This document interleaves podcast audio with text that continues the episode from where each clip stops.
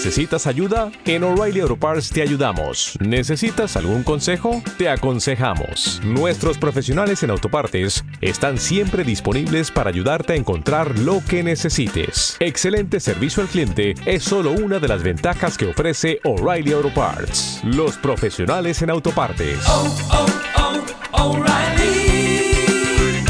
Auto Parts.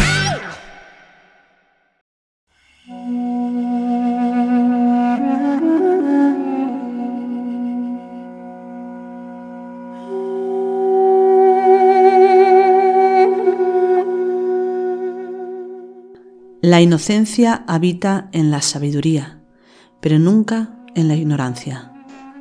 Palabras de este viajero imaginal tan sugerente y tan interesante, William Blake, que nos habla de un aspecto que incluso hoy se puede, se, se habla incluso peyorativamente de él, como es la, la inocencia.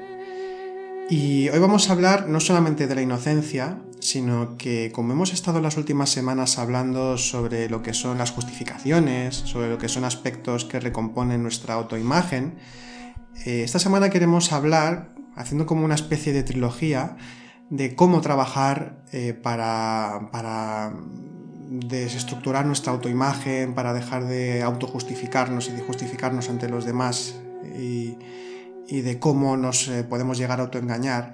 Vamos a hablar de aspectos del ser, de aspectos de nuestra parte más íntima, de nuestra interioridad, eh, sobre aspectos que nos pueden ayudar a ubicarnos en, la, en, nuestra auténtica realidad espiritual.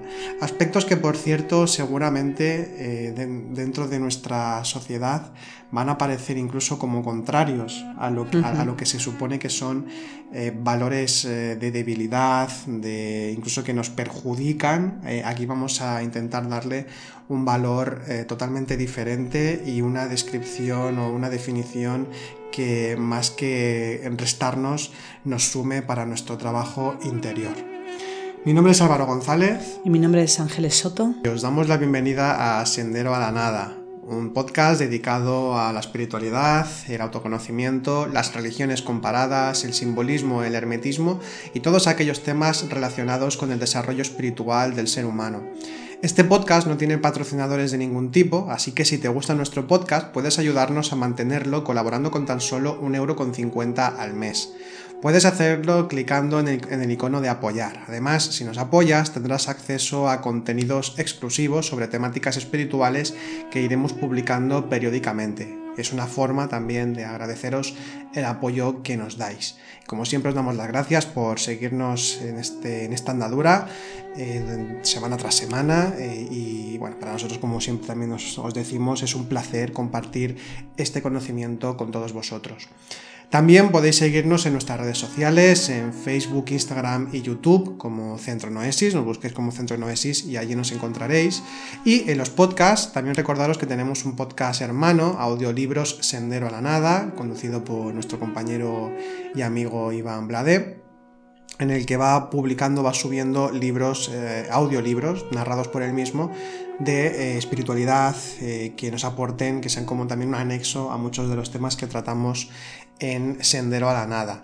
Y por último, por último también, como cada semana, recordaros que eh, os podéis, os invitamos a que os, eh, que os suscribáis a nuestro grupo, nuestro canal de Telegram, en canal Noesis, nos buscáis como canal Noesis y nos encontraréis rápidamente, en el que vamos eh, subiendo, bueno, día tras día, prácticamente, pues vamos subiendo contenido de diferente tipo, desde prácticas, por ejemplo, de pranayama o meditativas, también frases para, para que reflexionemos en conjunto, y especialmente os invitamos a los sábados a la una del mediodía cada sábado a una charla en directo que normalmente la, da Ángeles.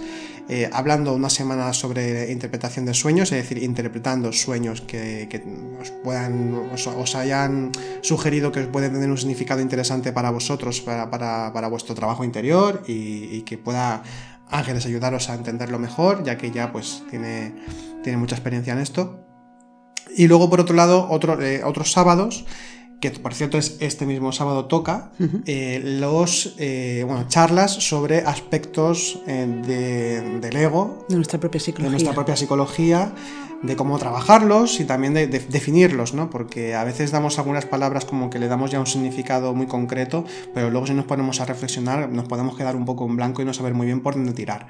Pues entonces aquí también, pues en estas charlas en, en directo, digo que son en directo porque las hace en vivo y en directo, pero es que además podéis también intervenir, podéis hacer preguntas, eh, en- es un chat de voz en, este canal de Telegram que hemos creado y entonces pues es muy, muy provechoso por- porque, al poder hacer preguntas in situ, eh, pues podemos entender mejor lo que estemos trabajando, lo que estemos hablando en esa, en esa charla.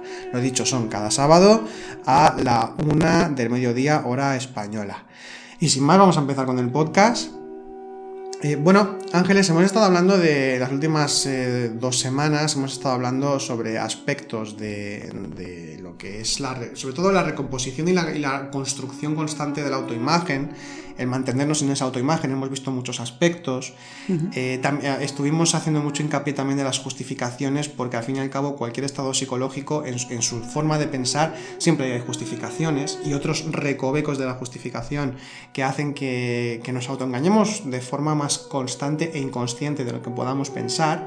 Hablamos largo y tendido sobre eso, pero claro, ahora también toca la parte, porque esto es algo que, que a veces podemos caer en el error de simplemente quedarnos en lo egoico o en, hacernos expertos de eh, nuestros estados psicológicos, pero cómo trabajar eso, cómo trabajar en general estados eh, psicológicos, es decir, cómo eh, desarrollar virtudes o, de- o- o aspectos del ser, cómo ubicarnos en ellos para poder hacer un trabajo lo más completo posible. y es de lo que vamos a hablar en este podcast. Así es, sí. De hecho, eh, normalmente se suele decir que los aspectos de la propia psicología, sobre todo fundamentalmente los aspectos del ego, solamente pueden ser eh, resueltos o más correctamente trascendidos con lo espiritual, con los valores del espíritu. Esta es una ventaja que tenemos todos aquellos que de alguna manera pues eh, tendemos o buscamos ¿no? hacia, hacia ese camino del desarrollo de lo consciente, del desarrollo de lo espiritual. Entonces, por eso hablamos, cuando, hablamos de las, cuando nosotros hablamos de la psicología, ¿no? del autoconocimiento, estamos hablando siempre desde el punto de vista espiritual. Hay otros muchos puntos de vista tan válidos, pero que llevan a lo mejor otro enfoque.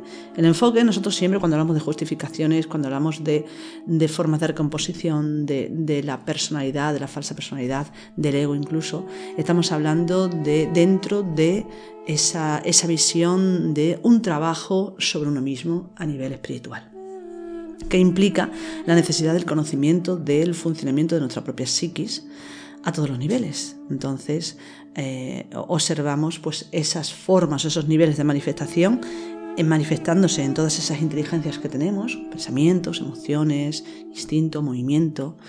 Y, eh, por otro lado, eh, vemos todas esas construcciones, eh, estructuras ya fijadas, prefijadas en nuestro interior, que llamamos ego o podemos llamar también a otro nivel aspectos de la falsa personalidad. Pero todo esto está muy bien, es interesante, eh, es necesario, pero mm, como acabas de comentar hace un momento Álvaro, nos podemos volver en un camino espiritual, mm, podemos profundizar en todo esto, pero volvernos simplemente especialistas, podemos decir así, especialistas en el conocimiento de la psiquis, especialistas en el conocimiento de nuestra propia psiquis, ojo, de nuestra propia psiquis. Pero eso no quiere decir que nos vaya a servir para algo más que simplemente conocerlo. Por eso en, lo espiritual lo que se busca siempre es la trascendencia. El conocimiento de la propia psiquis es posible o es de alguna manera eh, trascendible si aplicamos los valores conscientes o los valores que se han llamado del alma o los valores del espíritu. Y esto es súper importante.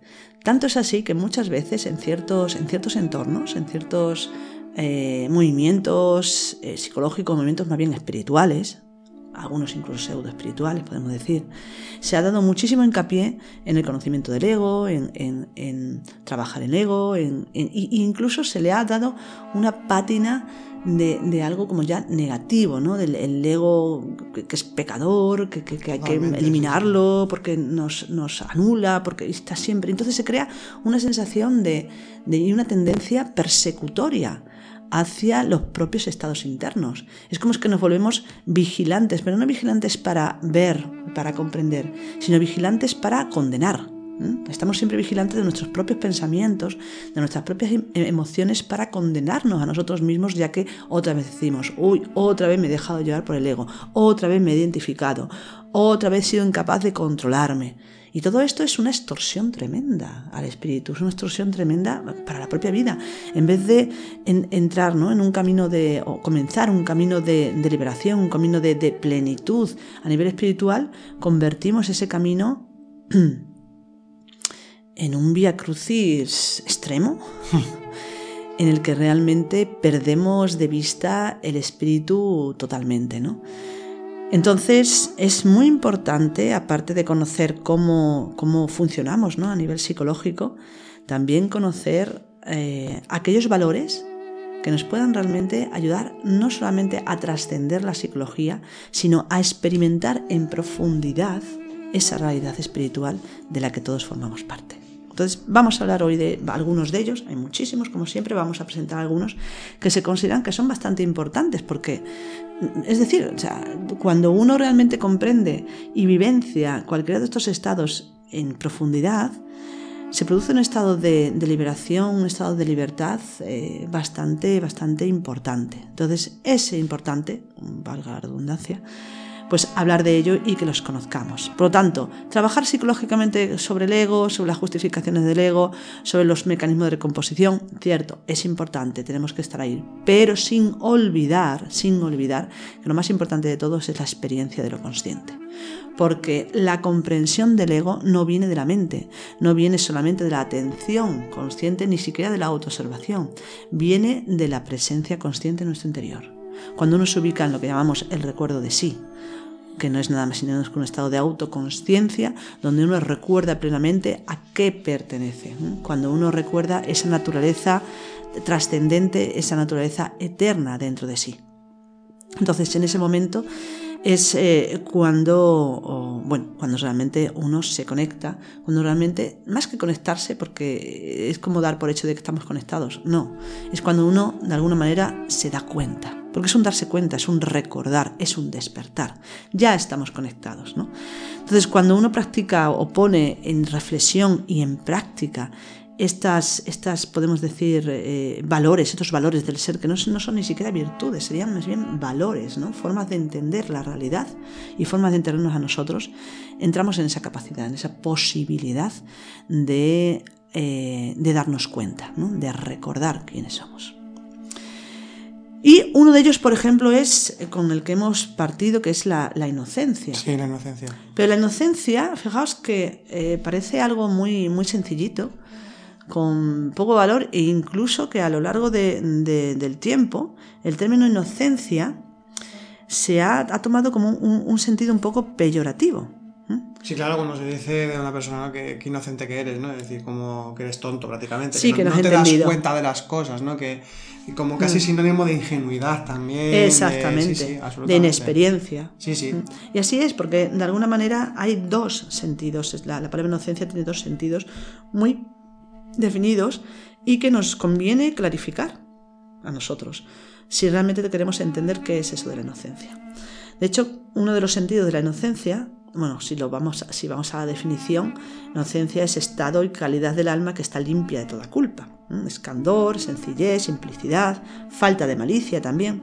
Pero yendo un poquito a, a esos sentidos que se le da, eh, en realidad la inocencia se entiende, uno de los sentidos sería pues esa falta de experiencia o de conocimiento que se puede eh, extrapolar a lo que sería fundamentalmente a los niños ¿no? o a las personas que no tienen experiencia en algo. Entonces son inocentes en ese sentido. Entonces esta es la inocencia que ha tomado ese tinte peyorativo y que en muchos sentidos se desprecia, se desprecia. Se aprecia en un niño, pero en un adulto se desprecia, ¿no? Por esa falta de experiencia o de conocimiento, incluso pues de responsabilidad incluso, ¿no? Sin embargo, hay otra inocencia, que es la que se habla dentro de lo que es el camino espiritual, que es que hay que desarrollar, y que la inocencia en, en sí es algo que tardaríamos bastante en integrar como nuestro, ya que es uno de los valores fundamentales del ser.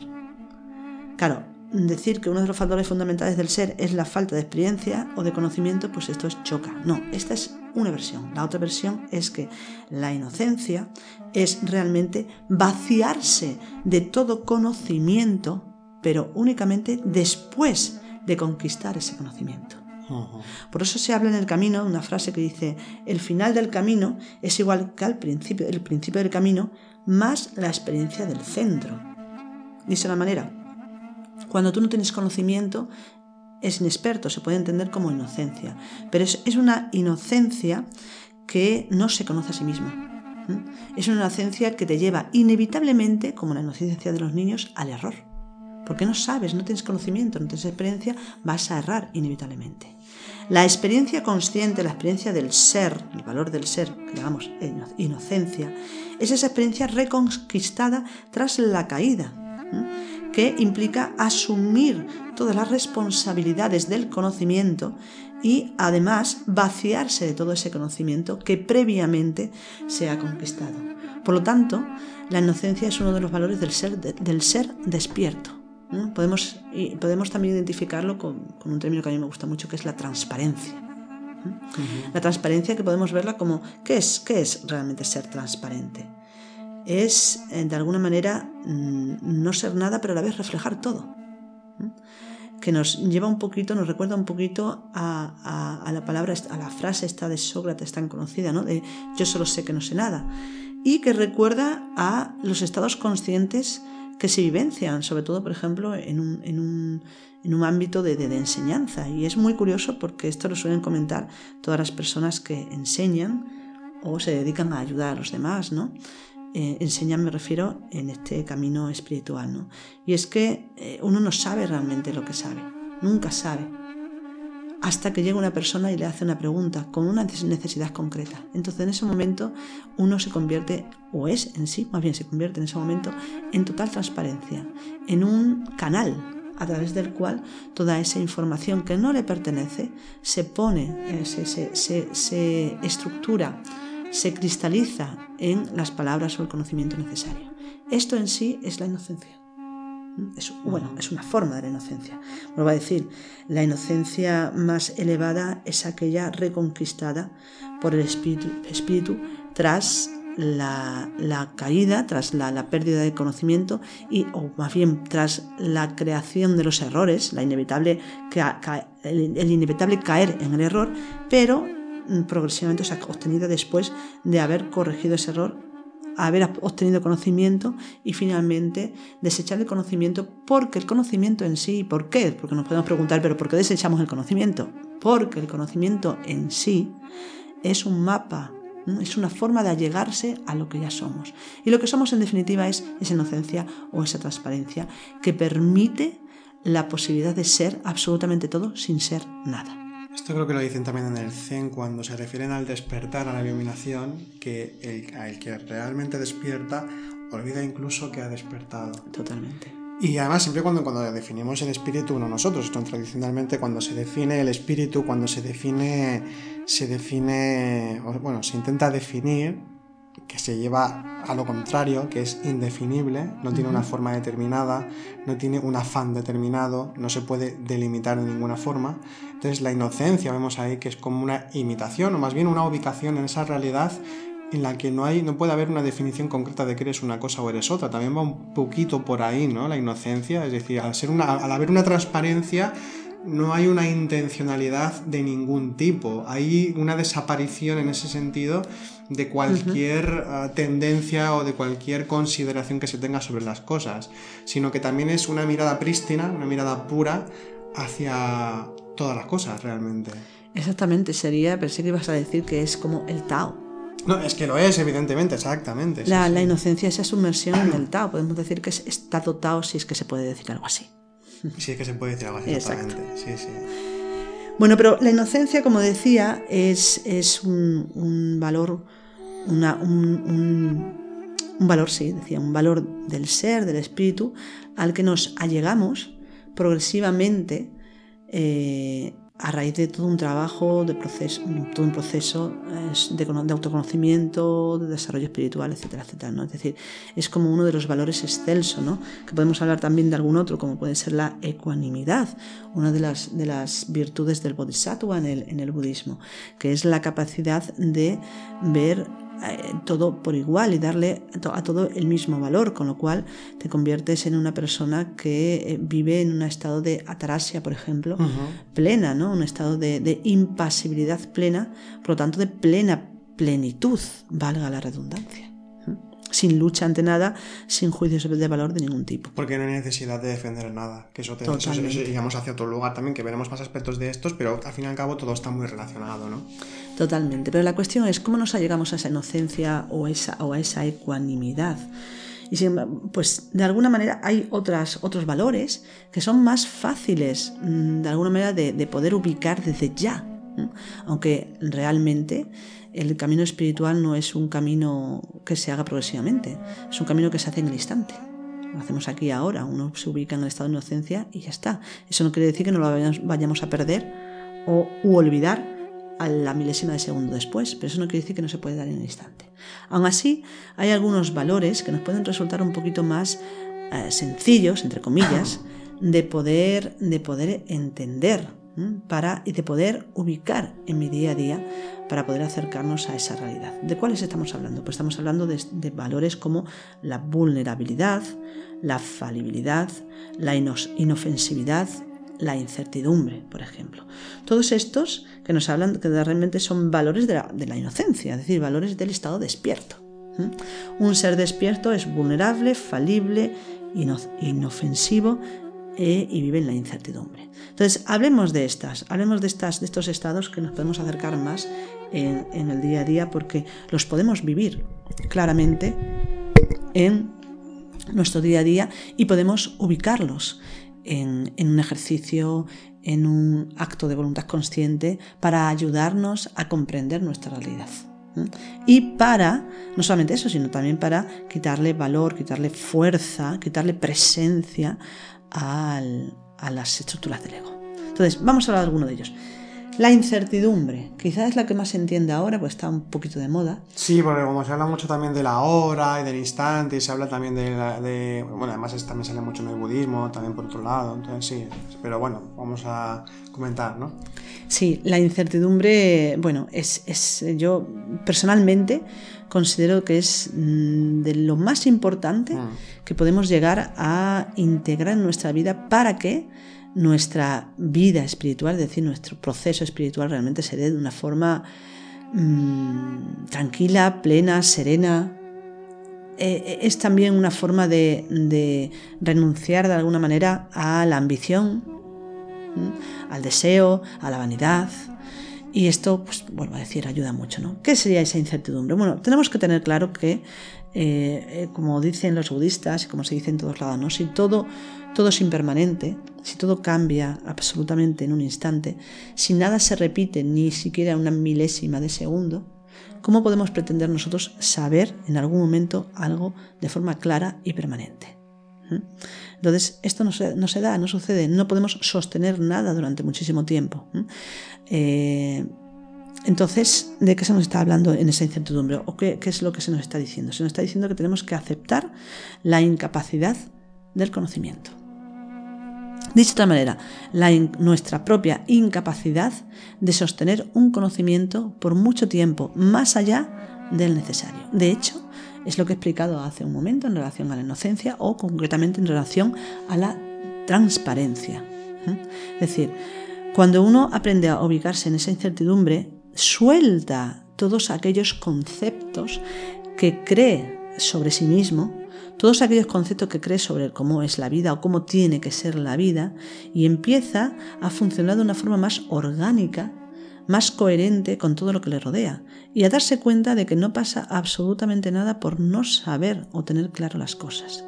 Hay en la actualidad, quizás, no sé si cada vez menos o cada vez más, no lo sé, pero sí que hay un afán por eh, tener conocimiento, por adquirir ese conocimiento y además por atribuirse ese conocimiento.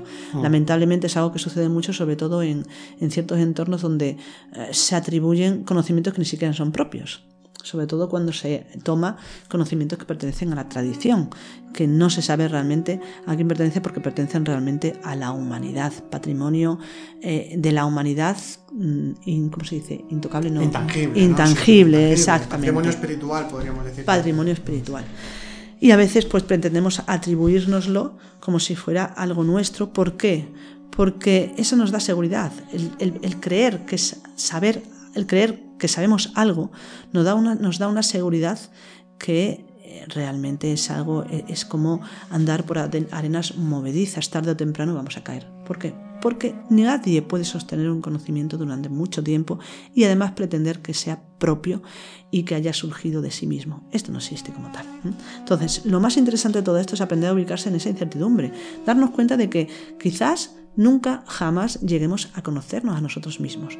Y que tampoco es el objetivo. El objetivo, nosotros damos cursos de autoconocimiento y hablamos de autoconocimiento, pero realmente el, proceso de autoconocimiento es un proceso de eh, una integración mayor de la realidad consciente, que implica, lógicamente, el conocer todos esos recovecos de la psiquis, pero de una forma muy orgánica, como he dicho antes, y de una forma donde no se pretende llegar a conocerlo todo, porque la comprensión, y cuando uno vivencia esto lo entiende, la comprensión no se da porque hayas reflexionado mucho, no se da porque hayas adquirido muchos datos sobre ti mismo, la comprensión se da por un momento de conexión con lo consciente. Y es lo consciente lo que deshace esos nudos y permite la viabilidad de esa realidad, de esa comprensión, de, de ese estado de seidad en ese instante. Y eso es comprensión. Entonces, eh, es importante darnos cuenta de que no vamos a llegar nunca a conocernos a nosotros mismos en totalidad, sino que vamos a obtener pequeños momentos de conocimiento que nos van a permitir avanzar en nuestro camino. Y es muy curioso, porque, porque pensamos, vale, yo ya sé esto de mí, qué bien, estupendo, ya lo tengo resuelto. Y esto no es así, no funciona de esta manera realmente. Cuando uno comprende algo de sí mismo, se ha abierto una nueva puerta o una nueva ventana, como queremos decirlo. Es decir, yo he comprendido esto, esta parte de mí misma, pero esta parte, la comprensión en sí, implica que has abierto una ventana o una puerta a una visión mayor de eso, de ese algo que en principio no comprendes. Pero la comprensión te ha permitido, ha viabilizado que accedas a un grado de comprensión que en principio, al que al principio no tenías acceso. Entonces siempre es un constante eh, investigar, siempre es un constante moverse en momentos aporéticos, en momentos donde eh, la, necesidad de, saber, de investigar, de, profundizar, de ser, está ahí. Porque lo que realmente nos ayuda a profundizar en el conocimiento es eso, es esa necesidad de saber, no el saber. Es esa necesidad de buscar, ese, ese afán de estar siempre, es ese fuego interno. Porque es un ese anhelo despierto, esa tendencia directa hacia, Exactamente. la unidad. Muy bien, esa tendencia, esa tendencia hacia la unidad, como decíamos hace poco en una frase de, de, un autor del libro de, del Camino Iniciático de Santiago. Jaime Cobreros. Sí, Jaime Cobreros, creo, creo que la, frase era de algún autor que parafrasean, pero no me acuerdo del nombre. No, la frase es de él. Ah, del mismo, vale, vale, vale. Que dice, que dice algo así como eh, la iniciación es tender siempre hacia la trascendencia. Sí. Hacia la trascendencia. Y eso es, tender siempre hacia la trascendencia en ese momento que te descubre un no sé qué interno que te hace ir para allá. Y esto lo confundimos muchas veces con a, adquirir datos, adquirir eh, pues, conocimientos, experiencias. Y no, no, no se trata de esto. Se trata de que eso que tengas lo profundices, de que eso que tengas o que vayas escribiendo, no estamos diciendo, no estamos hablando en contra de que no se puedan escribir más datos o más experiencia, ni muchísimo menos, sino que realmente el saber, el conocimiento no está en eso. El saber, el conocimiento está precisamente en saber ubicarse en esa tendencia hacia la trascendencia. Y eso es la incertidumbre. La incertidumbre porque cuando uno está buscando no sabe. ¿Mm? Entonces es ubicarse en el no saber, puesto que ubicarse en el no saber es precisamente lo que nos va a permitir avanzar hacia la trascendencia. No saber, sino saber por momentos en ese saber de comprensión que nos abre nuevas puertas, nuevas ventanas para seguir penetrando en ese misterio. Ese saber no sabiendo toda ciencia trascendiendo, ¿no? Frase perfecta de San Juan de la Cruz. Que por cierto aprovechamos para recomendar un texto, es un anónimo, que creo que los escribió en el siglo XIV por un cartujo, pero no sabemos el, el- quién fue, que es La nube del no Del saber. no saber, que es un texto místico maravilloso que además nos está hablando mucho, no solo de la De incertidumbre, sino también de lo inasible que es lo divino y de Exacto. lo que implica esa incertidumbre, de lo que implica esa apertura sin dar unas formas concretas a, a lo sagrado y que nos permite pues unirnos a esa realidad de una forma mucho más firme, mucho más sólida, es muy interesante. Totalmente. Eh, bueno, y otro, otro punto con- eh, relacionado con la inocencia, incertidumbre y demás, o- Sí, eh, bueno, la- hay otros, como acabo de comentar, pero volviendo al tema de la, de la incertidumbre, sí, todo esto que estamos hablando, pues puede parecer un poco, puede dar un poco de, de miedo, ¿no? De decir, Dios mío, que no voy a saber nunca nada, esto es terrible, ¿no? Y eso que tengo interés por saber, pues no voy a saber. Bueno, puede asustar en un momento determinado, pero es porque no se ha vivenciado. Cuando uno, cuando uno realmente comprende y, eh, y integra esa incertidumbre, es decir, ese, ese abandonar el afán de comprender todo y de tener las cosas siempre seguras y vivir en esa incertidumbre, la realidad es que te da una sensación de descanso tremenda. Por fin descansas. Es decir, llegas a un estado en el que dices, no tengo necesidad de por qué saber nada. No tengo por qué demostrar nada, ni demostrarme a mí mismo nada. Y allá descansas, estás ahí. ¿Por qué vamos a tener que saber siempre algo? ¿Por qué tenemos que tener siempre las cosas claras? ¿Qué problema hay con no tener las cosas claras? ¿Qué problema hay con vivir esa incertidumbre? Vuelvo a decir, son valores que, como comentó Álvaro al principio, según la sociedad parecen negativos. todo tiene que estar muy seguro, Muy todo tiene que seguro. estar muy determinado, muy, Muy claro. bien- muy bien cogido, muy claro, ¿no? Muy bien agarrado, sí, sí. Y cuando hay una persona que se plantea todo y, y no tiene nada claro, se le con- se considera que está mal, que algo le pasa. Y sin embargo, no digo que, que el vivir en una incertidumbre constante desde una inseguridad sea bueno, ni muchísimo menos, va a depender de la persona. Pero a nivel espiritual, sobre todo cuando hay un compromiso hacia lo espiritual, tenemos que reflexionar mucho, mucho sobre la incertidumbre, sobre la necesidad de ubicarnos en esa incertidumbre que nos permita avanzar en un camino sin sufrimiento, sin dolor y sin esas falsas expectativas que nos vamos creando con respecto al camino. Es que ese es, uno, ese es un punto creo que importante en, en lo que sería la comparación de tener certidumbres en el camino espiritual y lo que es la, la verdadera incertidumbre. Porque en la certidumbre precisamente se van todas las, o sea, se, se marcan ahí todas las expectativas, eh, todas las creencias de lo que tiene que ser y no tiene que ser el camino. Exacto. eh, de los procesos que debemos vivir o no, todo esto. Ahí están todas esas aparentes certidumbres que nos hacen acomodarnos y al final lo que hacemos es eso, en crear un camino a nuestra imagen y semejanza, en lugar de imagen y semejanza de, de lo divino. Y claro, la incertidumbre, uno de los puntos, una de las, eh, de las cosas en los que nos ayuda en el camino precisamente es a darnos cuenta y a vivenciar de que nunca se sabe cuál va a ser el siguiente paso y que ni siquiera sabemos Exacto. si estamos dando un paso. Sí, ahí está. A partir de ahí se da pues eh, una forma de, mucho más libre, mucho más incluso serena de realizar el camino espiritual. Exactamente, ahí está.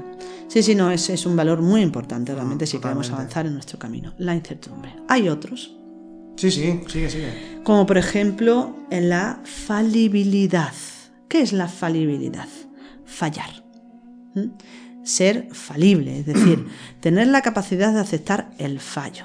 Y esto es algo que eh, hay personas que lo aceptan más fácilmente que otras, pero lo que sí es cierto es que en la sociedad se ha marcado mucho eh, el tema de que fallar en algo es algo muy negativo. Sí, Y vale que es cierto que si fallamos en ciertas cosas, oye, pues tiene una consecuencia de que quizás no son lo- las mejores. Pero cuando hablamos del camino espiritual, tenemos que darnos cuenta de que constantemente vamos a fallar. De hecho, esto se dice en la Biblia, ¿no? Siete mil veces cae el justo, que si es justo se vuelve a levantar, siete mil veces se vuelve a levantar. ¿no? Entonces, en ese sentido, caer, fallar, equivocarse, errar, no pasa absolutamente nada porque fallemos en el camino, porque no hay manera de avanzar en el camino si no es a través de los fallos. Porque estamos andando un camino ignoto, totalmente desconocido, que es el autodescubrimiento de nuestra propia interioridad de nuestras propias posibilidades internas. Y aunque tengamos mapas, aunque tengamos mmm, claves, aunque tengamos eh, conocimientos extraídos de las diferentes tradiciones y nos hablen de cómo debe ser el camino por aquí y por allá, es cierto, todo esto se puede vivir, pero la realidad es que cada uno, lo que va a vivir cada uno es íntimo y es personal. Y por lo tanto es inevitable que se caiga en los errores. De hecho, alguien que haya hecho el camino sin caer en multitud de errores, yo lo siento, pero es que seguramente no ha comprendido nada. Cuando uno cae y es capaz de, de, de verse en el fango o de, de, comprender esas, esas sombras, esas oscuridades que tienen esa incapacidad ¿no? de avanzar por sí mismo, entonces se da cuenta de que el camino es así y no solamente eso, sino que el camino además nunca se hace solo. Esto es una de las cosas que, que a veces se oye por ahí de que el camino se hace solo, que uno nace solo y muere solo, por ejemplo, también, lo cual me, me pareció algo que digo, pero ¿cómo que uno nace solo? De la nada. Pero si tu madre te da a luz, y encima además seguro que hay médicos o, o, o, matronas o un montón de gente alrededor, ¿cómo que nace solo? No se nace solo. ¿Y morir? Bueno, se puede morir solo, esto es cierto. En algún momento a lo mejor pues está solo, pero normalmente no se muere solo. Pero aparte de eso, independientemente de lo, de lo exterior, internamente estamos algún momento solos. Esta, esta es la, la, clave, la clave fundamental para todos aquellos que tenemos búsqueda espiritual. Para los demás también, pero lógicamente es más difícil de aceptar esto. No estamos solos, constantemente estamos acompañados, constantemente somos guiados, constantemente somos auxiliados. ¿Por qué? Uh, ¿Por quiénes? Esto quizás tiene menos importancia se ha llamado de muchísimas formas en muchas tradiciones. Nuestro propio ser, nuestra propia realidad consciente, ángeles, devas, dioses, Dios, eh, eh, la Virgen, mm, yo qué sé, los santos. Dakinis. Dakinis, exactamente. Es que tantas, tantas y formas que se puede hablar, de formas que se puede definir eso. Y sin embargo, tan difícil de definir, pero tan claro y tan patente cuando uno realmente reconoce esa realidad que está presente desde que nacemos hasta que morimos y más allá. Entonces, no estamos solos. Por lo tanto, mm, esos errores en los que caemos, eh, nos vamos dando cuenta sobre todo de que somos constantemente ayudados a volver a levantarnos, a volver a, reiniciar todo, ese, todo ese proceso, siempre con un aprendizaje, siempre con mayor humildad, y por eso una de las cosas, por ejemplo, que, a veces entienden mal, es que el camino espiritual nunca es el camino del bien, tampoco es el camino del mal, sino que es el camino de la trascendencia, tanto del bien como del mal, es decir, el camino de la trascendencia de la dualidad, de cualquier dualidad. Y digo esto porque a veces las personas que aparentemente han ido más por el mal, entre comillas, y han errado mucho y han cometido muchas equivocaciones y se han dejado llevar bastante por el ego, cuando estas personas vuelven o, se dan la vuelta ¿no? en el sentido de una búsqueda espiritual, son personas que normalmente son capaces de aceptar más claramente sus propios errores y eso les hace personas que son capaces también de aceptar más fácilmente los errores de los demás. Entonces esto les hace ser personas más dúctiles, más abiertas a ese cambio. Si una persona ha entrado ¿no? O ha sido una persona que siempre se ha considerado que ha hecho lo correcto, que siempre ha dirigido su vida hacia el bien y que se ha autoexigido todo esto, normalmente suelen ser personas más exigentes también con los demás y por lo menos más y por tanto más intolerantes. Entonces fijaos realmente la importancia del error el aprender a fallar, ser falible. No, no fallar, aprender a fallar no me refiero a fallar mmm, queriendo, no, no, sino que cuando fallamos, aceptar plenamente ese fallo y aprender de él para retomar ese camino. Es importantísimo porque nos ayuda a darnos cuenta de la necesidad de la humildad, a darnos cuenta de la necesidad de, de nuestra incapacidad para andar solos, a darnos cuenta de que somos eh, auxiliados constantemente y a darnos cuenta de que los demás son exactamente igual que nosotros, ni mejores ni peores, y que todos tenemos derecho al fallo. y que nos olvidemos de una vez por todas de esa visión tan, no sé, diría tan americanizada del triunfo, de ser un triunfador en la vida. Y no deja de ser cier- un tanto contradictorio porque es esto, se vende mucho la idea en nuestra cultura de lo que debemos buscar todos en todos los ámbitos de nuestra vida, el éxito, el triunfo. Y al mismo tiempo también se nos dice, bueno, pero del error hay que aprender, pero se lo dicen, yo diría incluso que se dice un poco con la boca pequeña. De que lo- Sí. lo, lo importante, lo, lo realmente esencial es el triunfo, ¿no? Sí, y además la- del error hay que aprender para Sí. triunfar la próxima vez. Exactamente, es exactamente, que no siempre, o sea, sí, todo tiene que ir conducido a eso.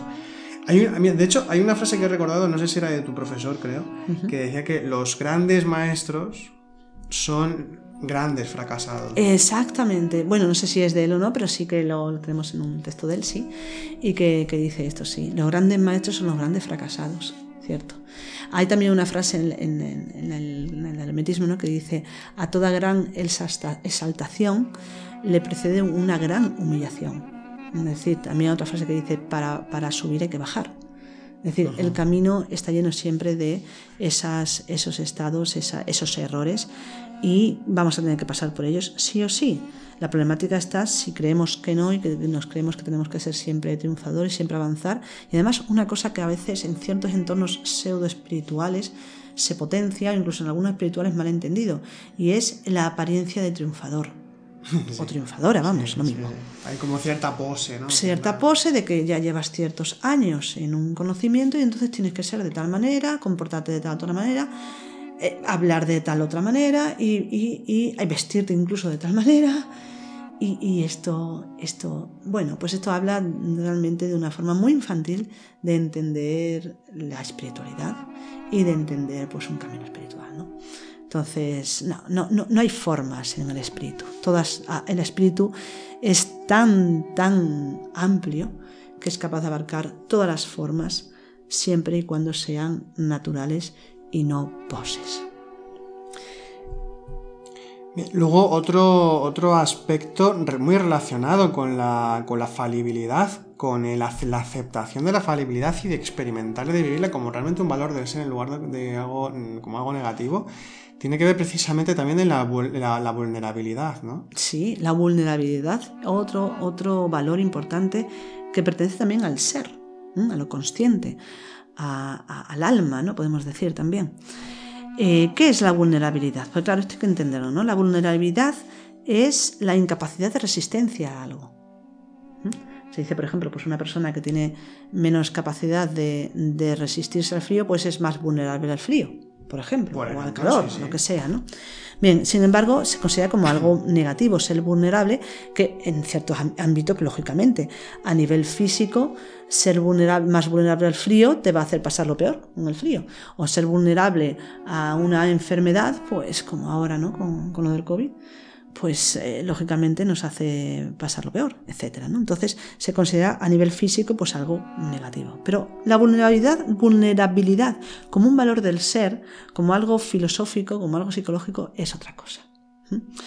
La vulnerabilidad nos habla de la necesidad de ubicar esa, esa, eh, eh, esa visión, ¿no? esa acción de no resistirnos a algo. Ser, ser vulnerables. Es decir, aprender a rendirnos, aceptar también, eso por un lado, y por otro lado también aceptar nuestra finitud, ya a nivel incluso de cuerpo, aceptar nuestra mortalidad, aceptar que no vamos a durar, no pretender a toda costa eh, ser inmortales, ya sea por la, descendencia o por la trascendencia. ¿sí? Ya sea que sea porque tengamos hijos, que ahí perpetuamos o nos perpetuamos de esa manera, o ya sea porque creamos obras de arte o escritos para que quede un legado nuestro. Todo esto yo no estoy, no estoy diciendo que no se pueda hacer, se puede hacer, pero eh, eh, el, pretender esa perdurabilidad, el continuar, el ser siempre, esto nos habla realmente del ego, nos habla de esa necesidad de ser que realmente no tiene eh, eh, el ego, ¿no? Esa necesidad de, seguir existiendo a toda costa. Sin embargo, la vulnerabilidad nos habla de aprender precisamente a desaparecer. a la posibilidad de desa- desaparición, a, a la, nos, nos enseña a aprender a rendirnos.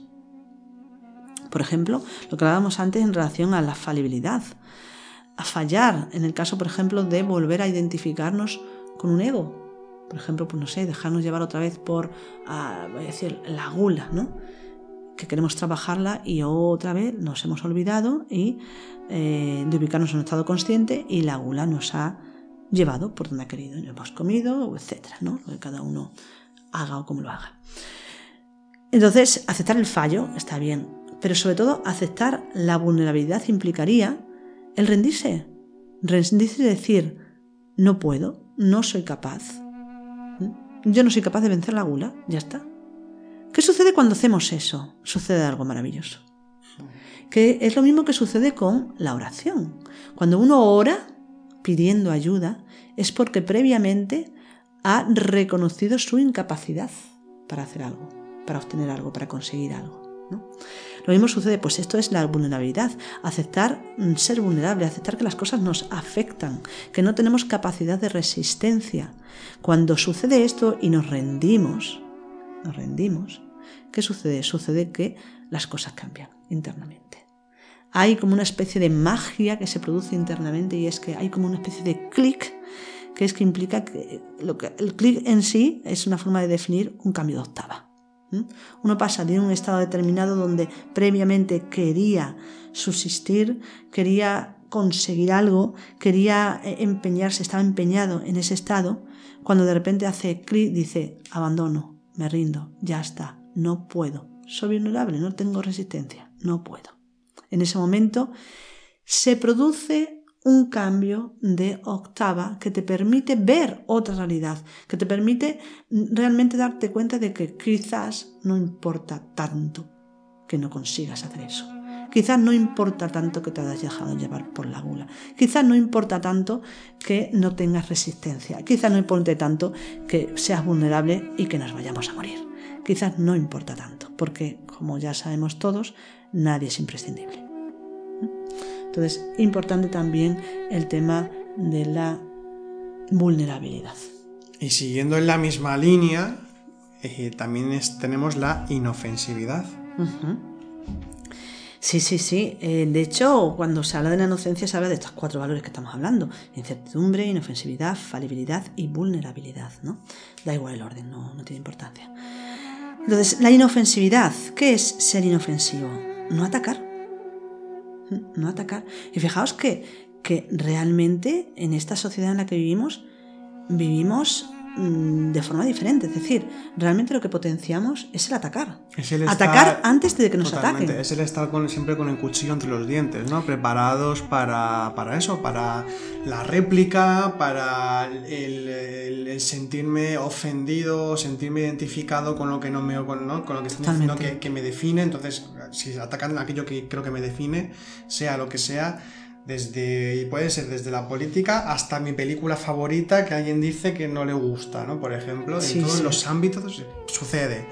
Sí, Eh, sí. Y, y es eso, es decir, es, es el- automáticamente ya el, como que el, el atacar y el defender algo eh, es, es como la- una señal de identidad de, de cómo estamos ahora actualmente. Sí, sí, porque realmente una cosa es defender y otra cosa es atacar, pero realmente en la actualidad el, el- el- el defender se Es ha atacar. convertido en atacar. Es lo que se llama la piel de erizo. Sí. La piel de erizo. Sí. ¿Qué implica la piel de erizo? La piel de erizo implica, eh, es, es una cosa un poquito retorcida, que todos caemos, no es algo nada extraño, pero es un poco retorcido porque implica que uno se cree víctima. Uno se cree víctima y por lo tanto se cree en el derecho de que tiene que protegerse. ¿Mm? Pero como está en esa actitud de víctima, siempre piensa que va a ser atacado. Por lo tanto, a cualquier acercamiento que se produzca, lo que hace, como el erizo, para protegerse, saca los pinchos. Y saca los pinchos, bien es cierto que se está protegiendo. Pero ¿cómo se protege? Pinchando, atacando. Claro, claro.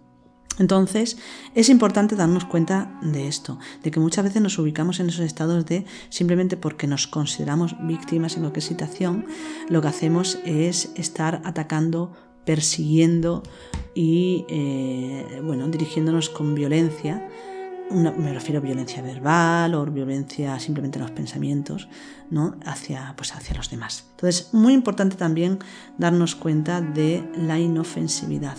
¿Qué sería la inofensividad entonces dentro de lo que sería el camino espiritual? Eh, darnos cuenta de que no tenemos necesidad de defendernos ante nada. Es eso, es eso. O sea, ser inofensivo es no tener la necesidad de defenderse. ¿Por qué me tengo que defender? ¿Y ante qué me tengo que defender? Si yo estoy en una actitud de defensa, de tener que defenderme, es que estoy dando por hecho de que hay enemigos que me van a atacar. Entonces, eso quiere decir que no estoy viendo muy correctamente. Y tiene que ver con precisamente con la autoimagen que nos hemos creado, en las que supuestamente tenemos unas características muy concretas, una forma de percibir y de concebir el mundo muy determinadamente, y entonces eso tengo que defenderlo. Claro. E incluso intentar imponerlo porque creo que es lo mejor para todo el mundo. También, ¿no? Estamos Es- diciendo cosas bien populares que, que creo yo también, ¿eh? Sí, Pero, bueno. pero es que cuando se experimenta la no Claro. necesidad de defenderse absolutamente de nada, Hmm. cuando se experimenta lo que es la falibilidad y el aprender a poder también incluso pedir con la vulnerabilidad o, o- o lo que es incluso el auténtico o el- el- el- la forma más profunda de oración eh, también con lo que es la vulnerabilidad o el pedir. Pero volviendo a, a la inofensividad, precisamente es esto, es decir, eh, la, la- la, mm, aparente necesidad de tener que defender lo que somos o aquello en lo que creemos, nos está hablando precisamente de todo aquello con lo que nos identificamos. Y si el trabajo espiritual es o consiste en una desidentificación total de todos aquellos valores, independientemente de que consideremos mejores o peores, si es una desidentificación, si es un decrecimiento personal en pos del espíritu, entonces, ¿por qué hay que Defender. defender o atacar? ¿Quién es el que quiere? O sea, que esta es una, sería una pregunta para reflexionar sentados en trabajo interior, ¿no? Mm. Es decir, ¿quién quiere defender? ¿Quién quiere atacar? Exactamente, ahí está. Sí, no, no, es, es muy importante. Realmente una persona que, que no necesita defender nada de sí mismo, mm, le va a dar igual lo que le digan. Es que va a dar igual. Quiero contar un, pequeño ejemplo, Sí, que me acabo de acordar sí, ahora. Quizá ya lo he comentado en alguna otra ocasión, pero es que a mí me hizo gracia una, una amiga que nos contó que, bueno, un familiar suyo, unos, unos tíos, eh, que había tenido uno de ellos, de este matrimonio, de un matrimonio, ¿no? habían tenido pues un, un desencuentro con una persona que era amiga. Ujú. Y al cabo de bastante tiempo, después de que la cosa fuese mal, me, me- me contó esta, esta amiga, después de que eh, a- a- al cabo del tiempo se vuelven a encontrar por la calle con esa persona con la que había habido el desencuentro, pues eh, el que había sido perjudicado del matrimonio le saludó como si nada. Le dijo, hasta luego, vaya bien. Y entonces la, pareja le, le comentó, pero ¿cómo, ¿cómo le saludas si te hizo esto y esto? Y, entonces le contestó, "Eh, es- pues yo no me acordaba. Esto realmente nos está hablando de algo mucho más virtuoso quizá de lo que podamos Sí, pensar, de sí, un sí, valor increíble de precisamente no sentirse ofendido o no darle importancia a algo que sucedió. Es un ejemplo muy sencillito, es una- muy anecdótico, pero esto si lo reflexionamos y si tenemos en cuenta lo que es ofenderse o, o- o defender, precisamente es eso, es decir, es en el olvido, es decir, Hmm. que es relativizar incluso también, en cierto modo, ¿no? Aunque a otro Sí. nivel, pero... Esto es como lo de lo de perdono pero no olvido, ¿no? Es exactamente Eso eso. es absurdo, quiere decir que Claro. no hay perdón en este sentido. No- No, hay perdón para nada, porque como, o sea, es que precisamente esto es algo que, que se puede incluso aplicar a, a todos los aspectos que, que hemos estado viendo y a, a lo que es el trabajo de la autoimagen, ¿no? Que un poco también, a, a modo de ver un poco así globalmente lo que hemos estado hablando, precisamente es en el olvido. El olvido de sí, que hablamos del recuerdo de sí, pero conscientemente cuando hablamos del olvido de sí, es decir, o- o- de olvidarse en ese sentido de sí mismo. Olvidarse del ego. Hablando, es decir, de todas las conceptuaciones del ego, de todas las imágenes del ego, etcétera, etcétera, Claro. y acordarnos de lo real. de Porque, por ejemplo, con, con todo lo que hemos estado comentando, ¿no? De, de la falibilidad, de inofensividad, inofensividad, vulnera todo esto, ¿no? Eh, Es que, por ejemplo, pongamos un ejemplo de per- personas que son muy desconfiadas, que constantemente están viendo en los demás algún Sí. tipo de treta, algún tipo de estrategia, alguna motivación. Una persona que no, que no piensa en esos términos va a ser mucho más inocente, Y más feliz. y más feliz, es que incluso se puede crear un, ma- un mapa de esto en este sentido. Es decir, cuando hay inocencia, no, no- no se, no se- ni siquiera se pretende ver segundas intenciones, pero no porque se sea, se sea tonto o haya mucha ignorancia o no se sea capaz de ver las situaciones, sino porque como uno también se convierte en alguien inofensivo, no tiene necesidad de ver las, las tretas de los demás, no tiene necesidad de, de- de nada de eso.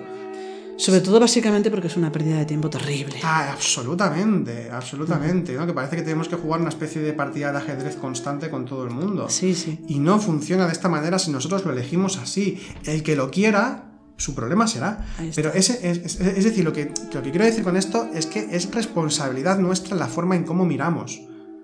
Independientemente sí. de, de que sí que pueda haber ataques, de que sí que pueda haber, eh, que, sí, que sí que pueda haber, ah, yo qué sé, represiones de diferente tipo, no, no me refiero, me refiero socialmente, y por ejemplo, de que pueda haber cualquier tipo de situación que nos lleve a, a- a lo que pueda parecer que la necesidad de una defensa o la de ir con mucho cuidado, mucha precaución.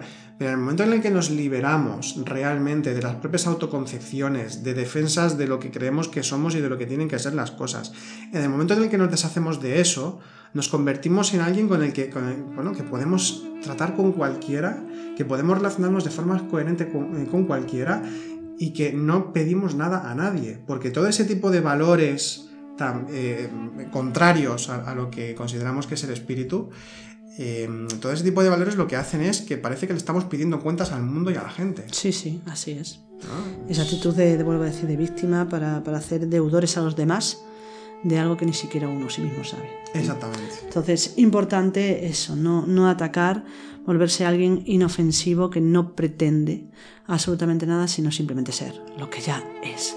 Cuando uno se ubica en todo esto, entonces es lo que realmente es. ¿Qué le importa lo que digan lo que es? Es decir, ¿qué importa que le digan si es una cosa o si es la otra o si es acá o si es allá? No importa, ¿por qué? Porque uno está ubicado en su realidad. Y cuando estás ubicado en tu realidad, no hay ofensa. Es imposible. La ofensa resbala completamente. Que conste que lo- cuando se refiere Ángeles a lo de tu realidad no se refiere a algo, una burbuja que nos creamos, sino realidad esencial espiritual. Consciente, claro, consciente, claro. El claro, recuerdo claro. sí, todo esto. Sí, sí. Bien, pues fijaos que hablamos de estos valores, inocencia, vulnerabilidad, falibilidad, inofensividad, incertidumbre, y parece como si fueran muy difíciles de hacer, como si fueran valores del ser, pero no es así, porque eh, son a, efectos prácticos es muy sencillo. La vulnerabilidad, la única forma que, o sea, la forma que tenemos de hacerla, de, de acercarla a nuestro día a día es, pues no nos resistamos a, eh, a, a- lo que no podamos, rindámonos y punto. A lo que no podamos me refiero no a actos o a trabajos, no, no, me refiero a nivel psicológico, ¿no? a nivel del trabajo espiritual. Rindámonos de una vez y ya está, no más que eso. La falibilidad es lo mismo, no pretendamos triunfar siempre, el fallo es constante, aceptemos el fallo y veámoslo como una posibilidad de aprendizaje infinito. No ataquemos para ubicar nosotros esa inofensividad. Estate en tu centro, estate en ti mismo. Y olvídate de lo que los demás puedan hacer o no puedan hacer. Y céntrate en lo que tú realmente, más que estás haciendo, en lo que tú realmente eres. Y también acepta la incapacidad de eh, saber. Acepta el que vivimos en un constante torbellino de conocimientos que cambian instante a instante y que nunca vamos a poder tener nada claro. ¿Y qué? ¿Es importante acaso para un desarrollo espiritual? Ah, no, no es importante saber las cosas. Un desarrollo espiritual importante es, como he dicho, ubicarse en esa inocencia, en esa tendencia hacia la trascendencia, como hemos dicho antes, y en esa capacidad de ir rindiéndose y aceptando pues, lo que uno es. Todos estos valores del ser que podemos aplicar ya, desde ahora, desde este instante, en cualquier situación de nuestra vida, eh, para acercarnos progresivamente de una forma más completa, más plena al despertar de la conciencia. Perfecto. Bueno, pues vamos terminando ya, terminamos el podcast esta semana. Era ya un poco para cerrar también esta trilogía que, hemos hecho de ver lo que es la autoimagen, justificaciones, aspectos de cómo recomponemos o intentamos recomponer lo que creemos que somos y aspectos también interesantes en este último podcast, ¿no? Y aspectos, aspectos del ser interesantes eh, para nuestro trabajo interior y sobre todo, insisto, para darle un vuelco a ciertos valores que, bueno, por convención social y por, sí, por convención social en general, eh, consideramos que son positivos y que quizás si lo revisamos un poco en respecto a nuestro trabajo interior, vemos que quizá algunos nos perjudican más de lo que podamos pensar. Entonces, Totalmente. sabemos que lo que hemos dicho aquí, en, en según qué ambientes o contextos, sería muy impopular, por eso lo decía antes, porque claro, es como muy contrario a lo que hoy en día se vende o lo que hoy en día se supone que, eh, que ha de hacer una persona para llegar al triunfo, al logro personal e incluso aparentemente espiritual, pero vemos aquí que sobre todo el camino espiritual y como se titula, eh, como se titula este podcast, este, este programa, eh, Sendero a la Nada, precisamente es eso, es el sendero a la nada, el sendero hacia aquello que no puede definirse, que no puede, no puede asirse, no puede obtenerse, no puede poseerse. Entonces, ¿por qué queremos poseer nosotros nada? Queremos ser algo, queremos definirnos. ¿Qué necesidad hay de eso? Exactamente. Fíjate también que estas, estos aspectos que hemos hablado hoy, estos valores del ser, eh, nos pueden parecer, bueno, pues que tienen más importancia o menos importancia, pero realmente en un camino espiritual son auténticas claves para avanzar en nuestro camino espiritual, auténticas claves. Si realmente queremos avanzar, démonos ya cuenta de que es importante aplicar en nuestra vida que reflexionemos profundamente, que integremos estos valores de vulnerabilidad, falibilidad, inofensividad e incertidumbre, entre otros muchos, que seguramente habrá más, pero estos nos resuelven, nos facilitan el camino. No hace falta, aparte vuelvo a decir, no son tan difíciles de aplicar, simplemente es conceptuar correctamente qué es lo que hacemos en nuestro día a día. Y se convierte realmente en eso, en claves que nos van a permitir avanzar en el camino espiritual. Muy bien. Bueno, pues ya nos despedimos. Esperamos que el podcast os haya, sido de utilidad eh, para revisar conceptos, como hemos estado viendo, ideas, aspectos sobre el trabajo interior. Y bueno, os, os invitamos como siempre a que si tenéis preguntas, queréis hacer algún comentario, pues que en la caja de comentarios comentéis lo que queráis. Y bueno, nada, eh, os deseamos buena semana, esperamos que os vaya muy bien y nos vemos eh, en el próximo podcast. Feliz y consciente semana. Hasta otra.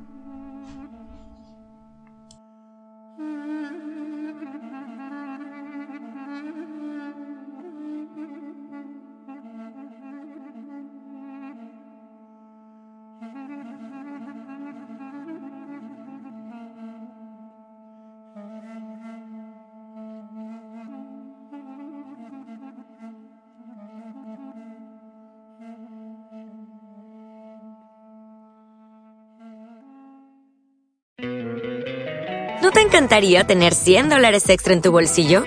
Haz que un experto bilingüe de TurboTax declare tus impuestos para el 31 de marzo y obtén 100 dólares de vuelta al instante. Porque no importa cuáles hayan sido tus logros del año pasado, TurboTax hace que cuenten. Obtén 100 dólares de vuelta y tus impuestos con 100% de precisión, solo con Intuit TurboTax. Debes declarar para el 31 de marzo. Crédito solo aplicable al costo de la presentación federal con TurboTax Full Service. Oferta sujeta a cambios o cancelación en cualquier momento.